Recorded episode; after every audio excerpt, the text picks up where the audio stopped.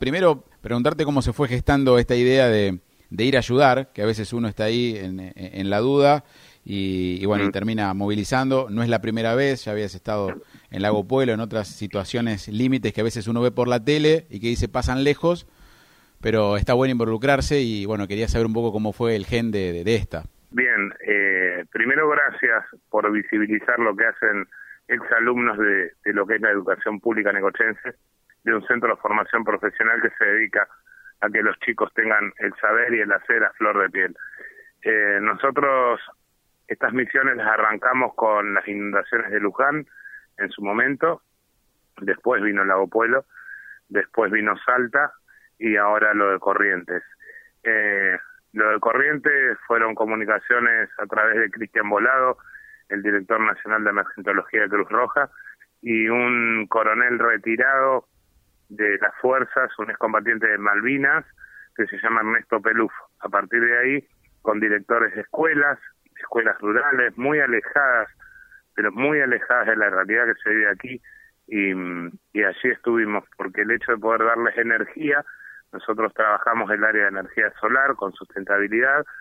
Eh, eh, el hecho de haber logrado ese cometido permitió que los niños vuelvan a la escuela y volver a la escuela en el interior profundo es que desayunen, que almuercen y que merienden y que tengan eh, agua, que tengan conectividad para wifi. Hay lugares, ponerle Iguaí, eh, la única conexión que hay en el poblado, que son cinco casas y la escuela, es a través de internet. No tener energía implica que están aislados del mundo pero ellos lo usan sobre todo para emergencias, a un centro de atención primaria que le dieron un motor prestado para que tengan energía, pero el motor es como como el caballo viejo, por ahí se empacó y no quiere andar, entonces estaban sin poder asistir a, la gente en semejante catástrofe, ¿verdad?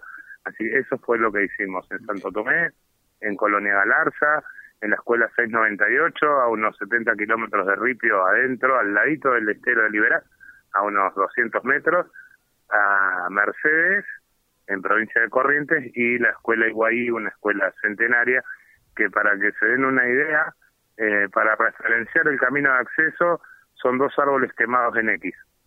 Mm. Ese era el, motivo, porque no quedó nada, la devastación fue tremenda de los incendios. Te quería preguntar con, con qué imagen se quedaron, porque también eh, iban con obviamente una idea de lo que se estaba sufriendo desde acá, pero quizás a veces presenciarlo y verlo eh, quizás es, mucho más más fuerte todavía para para ustedes. ¿Con qué con qué imagen se quedaron, se encontraron? Y uno uno después de lo del lago, lago Pueblo era un valle 65 metros abajo donde la devastación fue total, pero era un valle para idealizarlo, eh, para darle una dimensión, unas 10 manzanas de la ciudad, todas incendiadas donde no quedó una casa y podemos pudimos en aquel momento el año pasado lograr este energizar y que vuelvan a, construir, porque a través de la manera de tener energía pueden usar máquinas y herramientas. Aquí ese daño en lo privado no se vio tanto, porque no propiedades, muchas propiedades que más no hay, sí la devastación forestal, eh, sí una gran desocupación, porque uno de los puntos de trabajo es eh, la cosecha de resina de los pinos. Se le hace como una heridita, como un cuadradito, donde el árbol genera su propia resina y el excedente se embolsa y se exporta. Esa gente se quedó sin trabajo, porque no quedaron pinos. Es decir, imagínense ir de aquí a la Dulce, por ejemplo, 50 kilómetros lado a lado de la, de, la ruta, montes que han quedado palitos quemados nada más. Y animales, hay animales caídos pero por todo el terreno. Sí, es, es una impresión que daña la vista y, y uno se imagina el perjuicio que le origina a toda esa provincia y a estas zonas, ¿no? Es tremendo. Te, consulto cómo estuvo integrada la, delegación de, de, Necochea, quiénes, quiénes viajaron con vos y, también qué nombres aquellos que fueron importantes para poder tener los materiales y para concretar la ayuda hasta, hasta el mínimo desde el viaje, ¿no? Sí, el nombre, nosotros siempre trabajamos, eh, eh, que si nos pueden ayudar, a ayudar, salga la redundancia. El nombre principal es el de nuestros vecinos necochenses, todos aquellos que nos ayudaron a adquirir los materiales, a las empresas locales de Mariano González, Juan Ferrari, a Mitidieri de Valcarce, a Solar Eólica de Bahía Blanca, eh, al taller mecánico de Domínguez, el trío que nos alistó el vehículo para viajar. Los que estuvimos en territorio fueron Alejandro Blasquez, Ramiro Martínez, Jaco Mering, un alumno de Chillar que vive aquí en mi casa, eh, y después toda la parte de logística la armaron Maite Artía y Guido Cafiel, y la parte de sanidad para nosotros, porque no, no estamos acostumbrados a, a otro tipo de animales más que el que conocemos en nuestra zona. Por ejemplo, el fuego hizo que los animales se moviesen en busca de, de su sustento y estás parado en un lugar y te aparece una araña del tamaño de una palma de la mano abierta. No, no, no, no, no, pican, te muerden. Entonces tenés que andar con los suelos antiofílicos y todas esas cosas. Y eso se ocupó Marcela Cañas, una de las del equipo desde Bariloche, que no, nos acompaña en estas cosas siempre.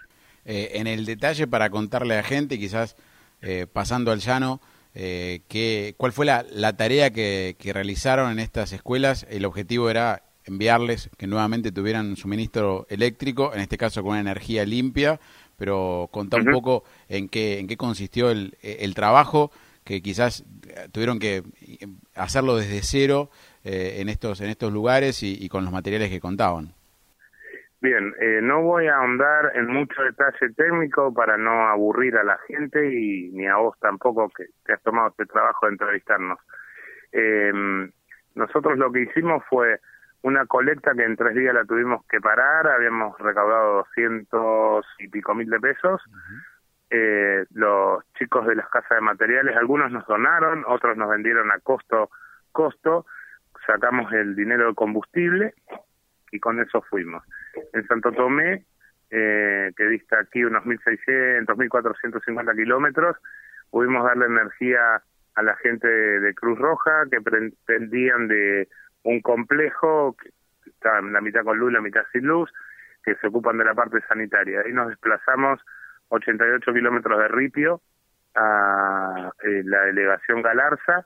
Ahí le dimos luz con cuatro placas solares de 184, con un inversor de 1500 para permitir potencia y poner una heladera. Una locura 2022 hablar de tener una heladera, pero es así. Y desde ese lugar se le dio luz a la escuela que está al lado y le permitimos que puedan ellos conectarle eh, cuatro o cinco casas aledañas, es un lugar de ahí 16 casas, nada más que eso, para que puedan darles energía también. De ahí nos desplazamos a la escuela C98, que está ahí a 200 metritos del estero de Liberá, donde el maestro va a buscar a los alumnos para que tengan clases. De hecho, les dimos energía y él, él empezó las clases el jueves, no podía empezar porque no tenía agua y no tenía luz.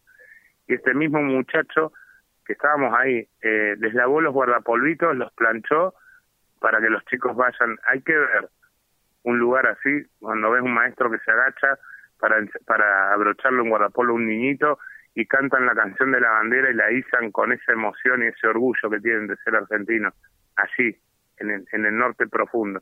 Y de ahí nos fuimos a Mercedes, provincia de Corrientes, no, le pudimos armar ahí una bombita de agua a Ernesto Ernesto Pelufo y nos, movi nos movimos a Iguaí, que es otra escuela donde las siete, ocho casitas del poblado dependen solo de esa escuela, la luz, el agua, y también pudimos lograr eso.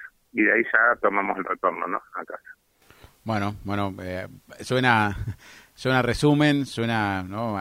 en el detalle para, para, para la charla, pero bueno, muchísimo esfuerzo entre, entre todo lo que contás y bueno, obviamente un hermoso ejemplo también, ¿no? Ojalá eh, podamos tener historias eh, como estas eh, a diario, nos gusta, a nosotros nos gusta mucho poder reflejarlas, no es la primera vez que, están de, de, la mano de la mano tuya, de, los chicos del centro de formación y bueno, para nosotros un, un orgullo que de alguna manera también estén representando a Necochea y que Necochea se vea también visibilizada por estas acciones en, en todo el país y con la ayuda de muchísimos negochenses que han colaborado.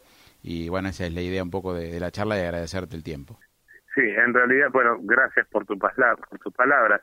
Los agradecidos somos nosotros, que nos permiten poder llevar nuestro saber a distintos lugares y ojalá, ojalá la gente se sienta identificada y hayamos dejado en alto el nombre de Necochea y de la educación pública local. Ojalá hayamos cumplido con el cometido.